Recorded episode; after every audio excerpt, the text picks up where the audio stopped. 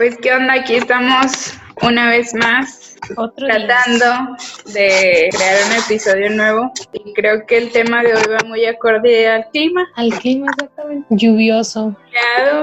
lluvioso. Entonces, como todos sabemos, pues es un clima que se relaciona mucho con la depresión, la soledad, la tristeza. El a veces no saber qué hacer con tu Vida. existencia. Entonces, pues sí, hoy vamos a hablar de esa etapa oscura que a lo mejor no todos tuvieron, pero que sí es algo constante en la gente que deja su casa y se va solo un ratillo. ¿Pero crees que no la tengan o que solo no se den cuenta? Yo creo que no se dan cuenta y se disfraza con otras cosas. Sí, estoy de acuerdo. Porque yo me acuerdo la primera vez que me fui pues solo estuve un semestre, entonces como tal no me sentía así. Cuando entré a la otra carrera, primero y segundo, pues me fue muy mal, reprobé muchas veces y empecé a dormir todo el día, a salir más, a tomar más y llegó un punto que sí, yo decía, ya no quiero estar más aquí y empecé a tener muchos problemas con la gente a mi alrededor porque empecé a tener una actitud mala, pero porque yo no estaba bien conmigo. Entonces me desquitaba con la otra gente.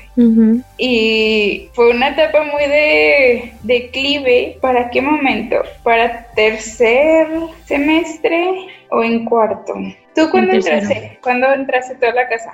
Contigo. Ajá. en 2018. A ver, entonces yo entré en agosto de 2016. Sí, la segunda vez. En enero de 2017 mi hermano se vino para acá y me quedé sola en la casa. Y ahí fue cuando empecé a estar sola y de que aparte no tenía muchos amigos, o sea, tenía un amigo que vivía ahí con nosotros y pues sí salíamos y así, pero gente más cercana con quien pudiera yo hablar y decir, me estoy sintiendo así, no. No, y tú y yo ni siquiera nos hablábamos, o sea, sí, pero, pero no. Nunca teníamos contacto. Ajá, entonces, y con la gente de la escuela, creo que solo una persona siempre estuvo ahí para mí, pero también no tenía como la confianza de decir, estoy mal, estoy mal y me siento sola y me siento que no debería de estar aquí. Entonces me acuerdo que empecé a tener unas actitudes medio extrañas y me empecé a alejar de, de la gente. Ya para tercero, que más o menos como que me quise estabilizar, pues me empecé a ir un poquito mejor en la escuela, pero aún así rayé todo mi cuarto. que acaba de pintar blanco. Y puse frases muy pues muy depresivas. muy depresivas que de hecho pues ya casi nadie entraba en mi cuarto por lo mismo porque o sea las escribí en un momento que me sentía muy mal y que neta yo ya ni quería regresar a la escuela ni quería regresar a, a la ciudad. O sea yo me quería regresar a mi casa y ya. Y no entraban porque te daba uso Sí, y recuerdo que cuando tú entraste... Todavía se ven esas. Porque tú te ibas a quedar en mi cuarto y yo me iba a mudar a otro. Ajá. Entonces yo te dije que yo iba a pintar ese cuarto, porque pues como te lo iba a dejar todo rayado y pues la pintura no alcanza a cubrir muy bien. Y sí empezaste a descubrir varias frases. Ajá, una, me acuerdo bien de una, creo que fue la que primero que vi. Ay, ¿cómo dice? Pronto llegará el día de mi suerte. Perdón si te estoy ventilando. ¿Es mucho? ¿Mande? ¿Es demasiado? No, no, sí está bien, sí las iba a decir. Una era esa, otra era... Nacemos solos. Nacemos solos, crecemos solos y morimos solos, algo así. Ajá. Y luego... Y hay otra. Sí, había otra que decía, espero pronto la salida y nunca volver o algo así. Algo así. De verdad, de verdad que sí tenía como que muchos mmm, pedos, así como, no quiero decir depresión, pero yo creo que sí tenía algunos signos para empezar. Sí. Y, y, luego al final de tercero, que según yo ya estaba recuperando mi vida, me llega la noticia de que no puedo pasar a cuarto porque traigo materias arrastrando. Entonces ahí me dio muchísimo más para abajo y fue creo que mi punto de caída que dije, ok, ¿qué está pasando? Si quiero estar aquí, si quiero realmente esta carrera, quiero seguir o qué onda. Para esto mi mamá no sabía nada de que estaba reprobando, porque reprobé dos materias en primero, dos materias en segundo y solo hice un extra en primero y un extra en segundo. Entonces traía cargando dos materias y obviamente pues ya no podía pasar a cuarto. Sí, sí me acuerdo de eso. Me acuerdo que cuando yo entré estábamos pasando por eso y yo estaba en algo similar porque yo también había reprobado,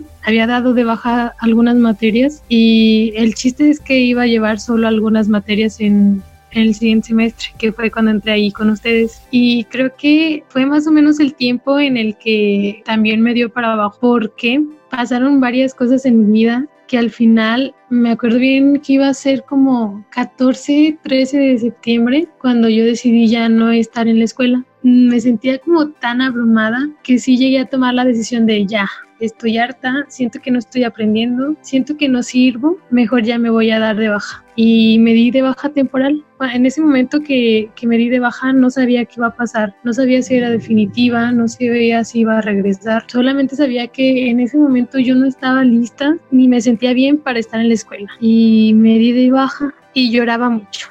no lloraba ya, pero pues creo que fue como un lunes o un martes cuando le hablé a mi mamá, le dije, ay, es que me siento enferma. O sea, y sí, tenía un dolor en la espalda. Y no sé, por un momento dije, ay, es que creo que me estoy inventando este dolor para tener como un pretexto y ya no seguir en la escuela. Pero no, tal vez sí fue como algo que me ayudó a dar ese paso de ahorita no quiero estar aquí, pero también me sentía mal, muy, muy mal después. Me sentía la persona más fracasada del mundo y como dos semanas después de que me regresé con todas mis chivas, yo lloraba todos los días, todo el día. Y como estaba sola acá en mi casa, pues más lloraba. Sí, quien te diga que no se ha querido salir de la carrera, te está mintiendo. Pero creo que esto va más allá porque estás sola en otro lugar. O sea, te puesto que los locales también en algún momento quisieron dejar la carrera, pero no pasan por esta situación porque estás a la deriva y sola. ¿Sabes qué también creo que influye? Que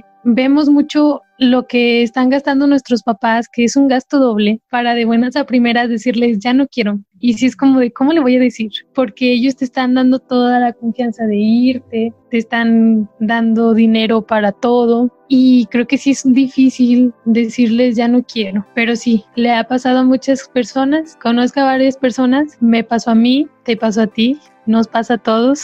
Y no está mal, creo que sí aprendí mucho, no sé, yo regresé a la misma carrera, pero también sí fue un tema muy delicado porque no sabía si estaba bien regresar o no. Y también fue como de, ay no, ya, ya estaba buscando hasta otras opciones para que estudiar, pero al final dije, no, ya, ya empecé esto y voy a terminar. Y sí me gusta. Sí, fíjate que yo en tercero, donde fue que empecé a echarle ganas a la escuela, ahí fue donde dije, ok, esta carrera sí me gusta. Yo siempre había querido otra carrera y no quedé. Entré a otra carrera, después no funcionó y entré a psicología. Pero los primeros dos semestres no, no quería estar ahí. Llegaba tarde a clases, no iba, iba en estados inconvenientes, entonces obviamente iba a empezar a reprobar. Y en tercero, que le empecé a echar ganas y que al final me dijeran, no, pues sabes que no, no puedes seguir. O sea, eso para mí fue, ok, entonces realmente esto no es para mí. Sí, y es que a veces dices, ah, está pasando estas cosas. Es una señal divina de que ya no, pero no. Y no está mal.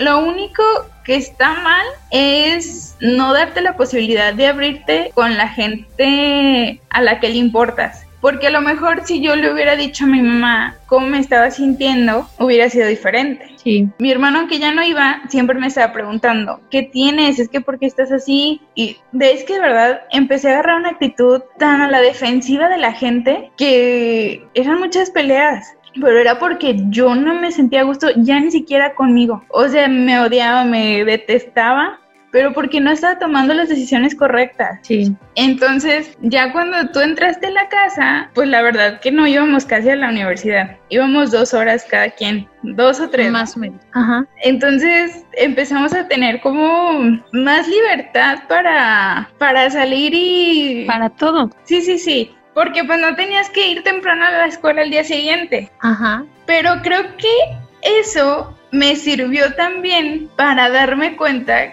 que sí era lo que quería hacer y que era el momento de darle vuelo a la hilacha, pero que ya en quinto, que era cuando ya iba a tener las materias regulares y todo, pues era el momento de ponerme las pilas y pasar esas dos materias que estaba arrastrando y que tenía que cambiar, que tenía que cambiar mi actitud ante todos. Y saber que en algún momento llené mi cuarto con frases depresivas porque de verdad ya no quería, tal vez en algún momento sí pensé en ya no vivir, pero porque estaba muy abrumada por todo. Y no me avergüenza que me echen carrilla con esas frases de las personas que las vieron, porque pues por algo aprendí, ¿no? Y ahorita sí.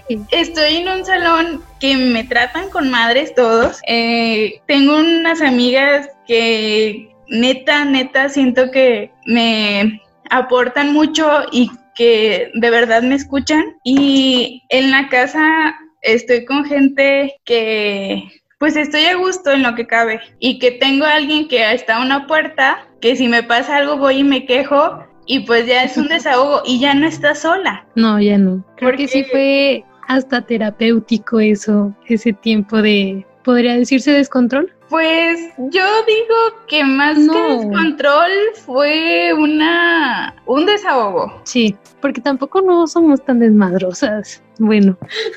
No, o sea, yo no te voy a decir, no, no, yo no tomo para nada y no me gusta ah, la fiesta. No, o sea, sí nos gusta y por eso en ese semestre eh, fue el momento y creo que después en quinto, sexto y séptimo que vamos ahorita, nos la llevamos muy leve pero porque ya tuvimos un tiempo donde pasamos por todo eso. Sí, fueron historias bastante graciosas, bastante buenas y que es algo de lo que siempre que platicamos nos acordamos y nos acordamos muy felices. Sí, o sea, realmente fue una época como de transformación, no sé, para ti, pero como el hecho de estar tan libres de la escuela, y a la vez tratando de encontrarte otra vez, porque yo lo tomé así y no me acuerdo si yo te lo había comentado por esos días. Todas esas aventuras que tuvimos en ese semestre lo tomé como que me estaba reencontrando, porque de verdad llegó un momento que solo era todo sombrío para mí y salía, pero salía solo a tomar, o sea, no a disfrutarlo, o sea, salía por salir no por divertirme y traer una experiencia nueva. Pues sí fue, sí fue bonito y creo que sí fue algo que sí necesitábamos las dos. Yo antes de llegar ahí, una vez había salido, este, me la llevaba casi todo el tiempo de la casa a la escuela, de la, escuela a la casa, pero como que estaba hasta más estresada y ahorita ya no me estresa tanto, sé que tengo muchas cosas que hacer, pero ya hasta se disfruta todo eso. De hecho, la semana pasada que tuve exámenes fue como de, ay, tenía tantísimo tiempo que no sentía este estrés, que no sentía esta angustia, que hasta la extrañaba un poco. Bueno, es que creo que son partes de la universidad, momentos de este alegría, de mucha diversión, otros estrés, pero creo que es un todo que si no pasa una cosa u otra, no aprendes a disfrutar las cosas buenas, los frutos del esfuerzo y es bonito y está bien, mientras que no todo el tiempo sea sentirte mal, sentirte triste, pero si te sientes mal y te sientes triste, no está del todo mal, pero tampoco es como estancarte en, ah, estoy mal, estoy triste y no hacer nada para mejorar. Está bien sentirte mal y aceptar lo que sientes. O sea, decir, ok, estoy triste, hoy de verdad no puedo más con esto, pero mañana tengo que salir de aquí. Sí. Bueno, o sea, obviamente si ya estás en depresión, pues eso no va a pasar, ¿verdad? Aunque tú quieras, no va, no vas a poder continuar. Pero estamos en una etapa que no se ha llegado a, eso, pues. Entonces tú sí puedes decir al día siguiente, hoy estoy triste, hoy estoy bajoneada, hoy todo me salió mal, pero mañana voy a poder seguir. Mañana, como dicen por ahí, mañana será otro día. Y vas a volver a empezar de cero. Y no pasa nada. No está mal sentirte mal, sentirte enojada, sentirte feliz. No está mal. Permítete sentir todo lo que tú quieras sentir. Todo lo que no está mal. No está mal. Como dices, o sea, lo que está mal, por así decirlo, es que te estanques en eso, porque después pues las cosas se van a ir a peor y todo te va a salir mal siempre. Y ya parecemos podcast... Eh, ¿Te regalan dudas? de motivación, pero que verdad fue la manera en que yo pude salir de ese hoyo, porque de verdad era un hoyo. Y la gente que me conoció en ese momento sabe que yo estaba muy abajo y que sí, de repente tengo todavía actitudes medio extrañas, pero nada que ver con esos momentos. En esos momentos sí odiaba a toda la gente. ahorita todavía toda la gente me cae mal, pero por pendejos. Saludos. o sea, pero no en ese tiempo que la gente no hacía nada y aún así yo ya estaba hirviendo de coraje. Pues sí, amigo Chis. Es como cuando dicen, no está mal solo querer llegar a tu cuarto y llorar, llorar todo el día. Es que a veces una niña solo quiere llegar a llorar a su cuarto y no quiere compartir con nadie más. ¿No?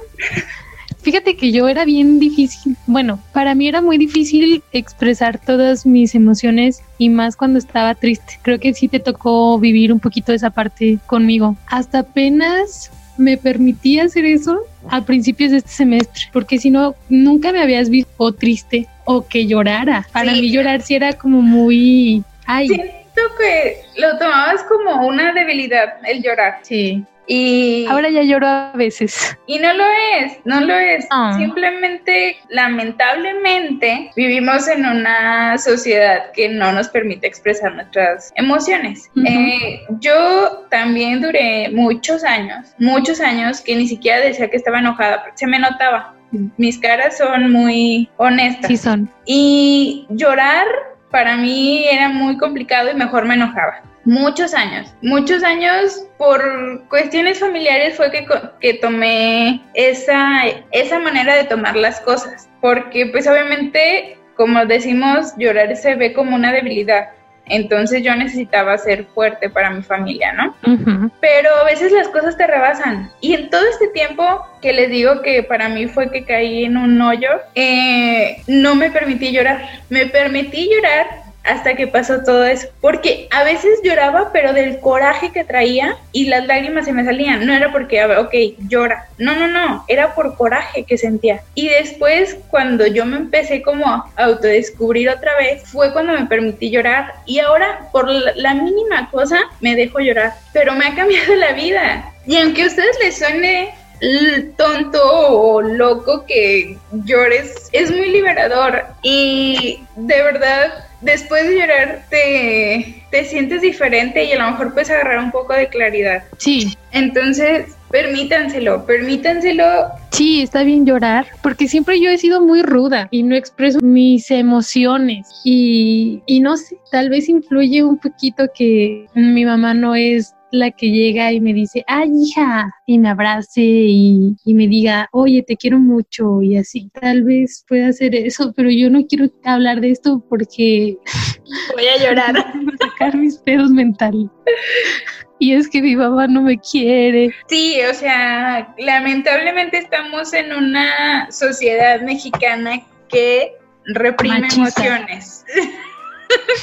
pues sí, machista pero reprime las emociones y obviamente se ve más con los hijos varones, pero realmente también con las mujeres. Es que desde chiquitos, cuando... Desde chiquitos, sí. y llores. Pero es que sabes que nuestros papás también están educados así. Sus papás no llegaban y los abrazaban y los llenaban de besos. O sea, con sus papás siempre tenían una distancia y hasta les hablaban de usted. Entonces, pues obviamente ellos ya cortaron las distancias, ya hay más confianza, por así decirlo. Pero aún así no es como que te estén diciendo todo el día que te quieren, que están orgullosos de ti, que es el otro. Pero pues tú sabes que en cierta forma es su manera de ser. Sí. Pero no es porque no lo sientan. Pero no, eso no exenta el hecho de que no te lo digan. ya esto es demasiado personal. sí, o sea, yo entiendo que sí hace falta que te digan por lo menos un, un estoy orgulloso de ti o un te quiero, que es algo que pues de repente sí te llena el corazón, ¿no? Escucharlo de tus papás. Sí. Pero pues también creo que también hay que volverlos a enseñar a que ellos también abran sus sentimientos y emociones hacia las demás personas. Todos estamos en constante proceso de aprendizaje. Y me acuerdo que siempre me decías, es que tú nunca te, no dejas que eso salga. Y me tardé dos años, dos años más para entender que no está mal y que eso puede liberarte un poco y hacer que después veas con poquita más claridad lo que está pasando y que no es el fin del mundo y que va a pasar porque no hay mal que dure 100 años y está bien. Mi cuerpo que lo aguante. Ay, Shakira, Shakira. Además, es muy importante que sepan que casi todos los problemas que nos pasan a esta edad se soluciona diciéndole a un adulto. Más adulto. Más adulto, Porque no somos niños ya. No, somos adultos jóvenes según el desarrollo. Pero a nuestros papás, o sea, realmente si yo le hubiera dicho a mi mamá cuando me empecé a sentir así, de que ni siquiera sabía por qué existía en esta tierra, las cosas hubieran sido diferentes. Si la gente dijera cuando ya no se siente gusto en una carrera, sin temor a que sus papás les digan, tienes que seguir ahí, otras cosas serían. Y es que a veces no entendemos, pero creo que los papás se dan cuenta de todo lo que está pasando y de que nuestras actitudes están cambiando y de que algo no está bien con nosotros. Y la mayoría va, va a ayudarte. Solamente es como tener más confianza con ellos, porque a veces eso es lo que nos detiene, que pensamos que nos van a decir, no, no, no, te quedas porque ya empezaste, pero no, los papás creo que, o por lo menos mi, mis papás y los de muchas personas, entienden bien lo que pasa y te apoyan. La mayoría del tiempo te apoyan, para eso están los papás, ¿no? Para apoyarte siempre y siempre lo están diciendo, pero nosotros a veces no, no tenemos la confianza para acercarnos y preferimos callar y pasar todos estos procesos solos, que al final se van a dar cuenta y te van a ayudar. A veces subestimamos mucho a los papás y creemos que no nos van a y creemos que no nos van a apoyar en nuestras decisiones o que no quieren lo mejor para nosotros, cuando no es así, o sea, ellos siempre van a tratar de hacer lo mejor para nosotros y aunque un problema, por más grande que sea, no tenga solución en el momento, pues por lo menos vas a tener su apoyo y creo que con eso ya tienes mucho. Sí, ya es diferente la Este, carga. También, o sea, sabemos perfectamente que hay papás que no es así, que no puedes hablar con ellos de verdad para nada, que o que de plano no te apoyan para nada. Si este es el caso, por favor busquen algún familiar, algún maestro, ¿por qué no? Que los escuche y que los pueda orientar. Siempre habrá gente mayor, mm, sabia, que te pueda guiar en alguna decisión, en algún problema. Y si no tienes algún adulto cerca, busca un amigo. Creo que el tener un amigo que a lo mejor no te puede ayudar porque es igual de meco que tú, pero que te escuche, Sí, que te escuche, y creo con que eso tienes mucho apoyo. ¿Qué pasó? me trabé, me trabé. ¿En qué te quedaste? Que te escuchen. Alguien con quien desahogarte y no vas a pasar por todas las cosas solo. Creo que eso es lo que ha cambiado un poquito con nosotras de cuando empezamos a vivir juntas porque sabemos que, mm, que estamos la una para la otra y que me vas a escuchar y ya no va a ser igual a estar sola como me pasaba cuando estaba en la otra casa que sí conocía a las chavas y eran mis amigas pero no era como la misma confianza que hay ahorita y pues es bonito que sientas el apoyo de las personas. Sí, o sea, sí es bonito y creo que sí ha sido una manera en que no volvemos a recaer tú y yo en algo así, porque efectivamente tú y yo a veces tenemos días malos por separado y pues lo mejor es como tener nuestra distancia por- pues para evitar roces innecesarios en la amistad. Pero pues siempre estamos la una para la otra y creo que el hecho de estar pasando las dos casi por las mismas situaciones pues te va jalando, Nos ¿no? ayuda. Para seguir, a- ajá, te va jalando para seguir adelante y apoyándonos mutuamente. Entonces amigos, por favor, permítanse todas las experiencias, todas, todas, todas las que tengan a su alcance en la universidad. De verdad, hasta los momentos malos les van a dejar buenos aprendizajes para el futuro Incluso más. que los buenos. Así que Sí, y de verdad permítanse sentir todo, la frustración de la escuela, el estrés, la ansiedad, la tristeza, de repente la decepción de porque las cosas no te salen como quieres, permítetelo, todo está bien, pero por favor al día siguiente párate y vuelve a empezar de cero, no pasa nada, no pasa porque al nada. día siguiente puede que vayas a vivir una alegría muy enorme y también permítete sentirte feliz. Y nunca te sientas culpable por sentirte feliz. También eso es un tema que a veces porque la gente que te rodea no está feliz y tú te está pasando algo chido y te sientes culpable por tú sentirte feliz. Nunca te sientas mal por hacer las cosas bien para ti y que tú te sientas bien. Nunca dejes que nadie más interponga con eso. Está bien querer que la demás gente también esté bien y esté feliz y querer hacer todo por ellos, pero nunca dejes tu felicidad de lado. También eso es muy importante. Y a veces en cosas bien chiquitas como que te fue súper bien en un examen y a todos tus amigos no les fue bien, no te reprimas eso. Es bonito sentir eso porque si son tus amigos de verdad, se van a alegrar mucho porque te haya ido muy bien. Eso pasó en estos días con alguien y después me estaba diciendo, no, es que me siento súper mal y que no sé qué. Y le dije, hey, a mí me pusieron nueve, a ti te pusieron diez, está bien, qué bueno, tú expusiste, tú hiciste muchas cosas y qué bueno que te fue bien. Sí, o sea, también me acuerdo mucho cuando fueron los exámenes de admisión. No. que la neta, yo iba a la misma carrera que tú. De hecho, casi todo el salón íbamos a la misma carrera. Y de toda nuestra generación, de las dos prepas que hay en el pueblo, tú y otro chavo fueron los que quedaron, ¿no? Éramos tres. Tres. ¿Tres? ¿De cuántos? ¿De cuántos en esa generación hicimos examen para esa carrera? y nadie quedó, solo ustedes. Tú pues nada más del Cebetis. Y recuerdo que no querías decir si habías quedado o no, porque todos estábamos, de hecho casi nadie quedó en el salón, aunque fueran otras carreras, casi nadie quedó. Entonces, me acuerdo que tú no querías decir. Sí, o si les decía fue como de, ah, sí quedé, como algo super X, cuando para mí era algo que sentía que se me reventaba el pecho de felicidad. Sí, entonces no se sientan mal, acuérdense, confíen en lo que ustedes hacen y siéntanse orgullosos de las cosas que hicieron y si se les está reconociendo su labor, pues acéptenlo y no lo oculten solo porque alguien más pues no pudo. Bueno, creo que pues sí es importante saber eh, disfrutar todo lo que nos pasa y, y vivir. Bueno amigos, esta ocasión no hubo sección de interacción, pero creo que si igual tienen algo que, nos quieran contar, si están pasando por alguna de esta situación, sienten que no encuentran la salida y, o que no tienen nadie quien decírselo, pues eh, tienen nuestras redes, por favor, escríbanos.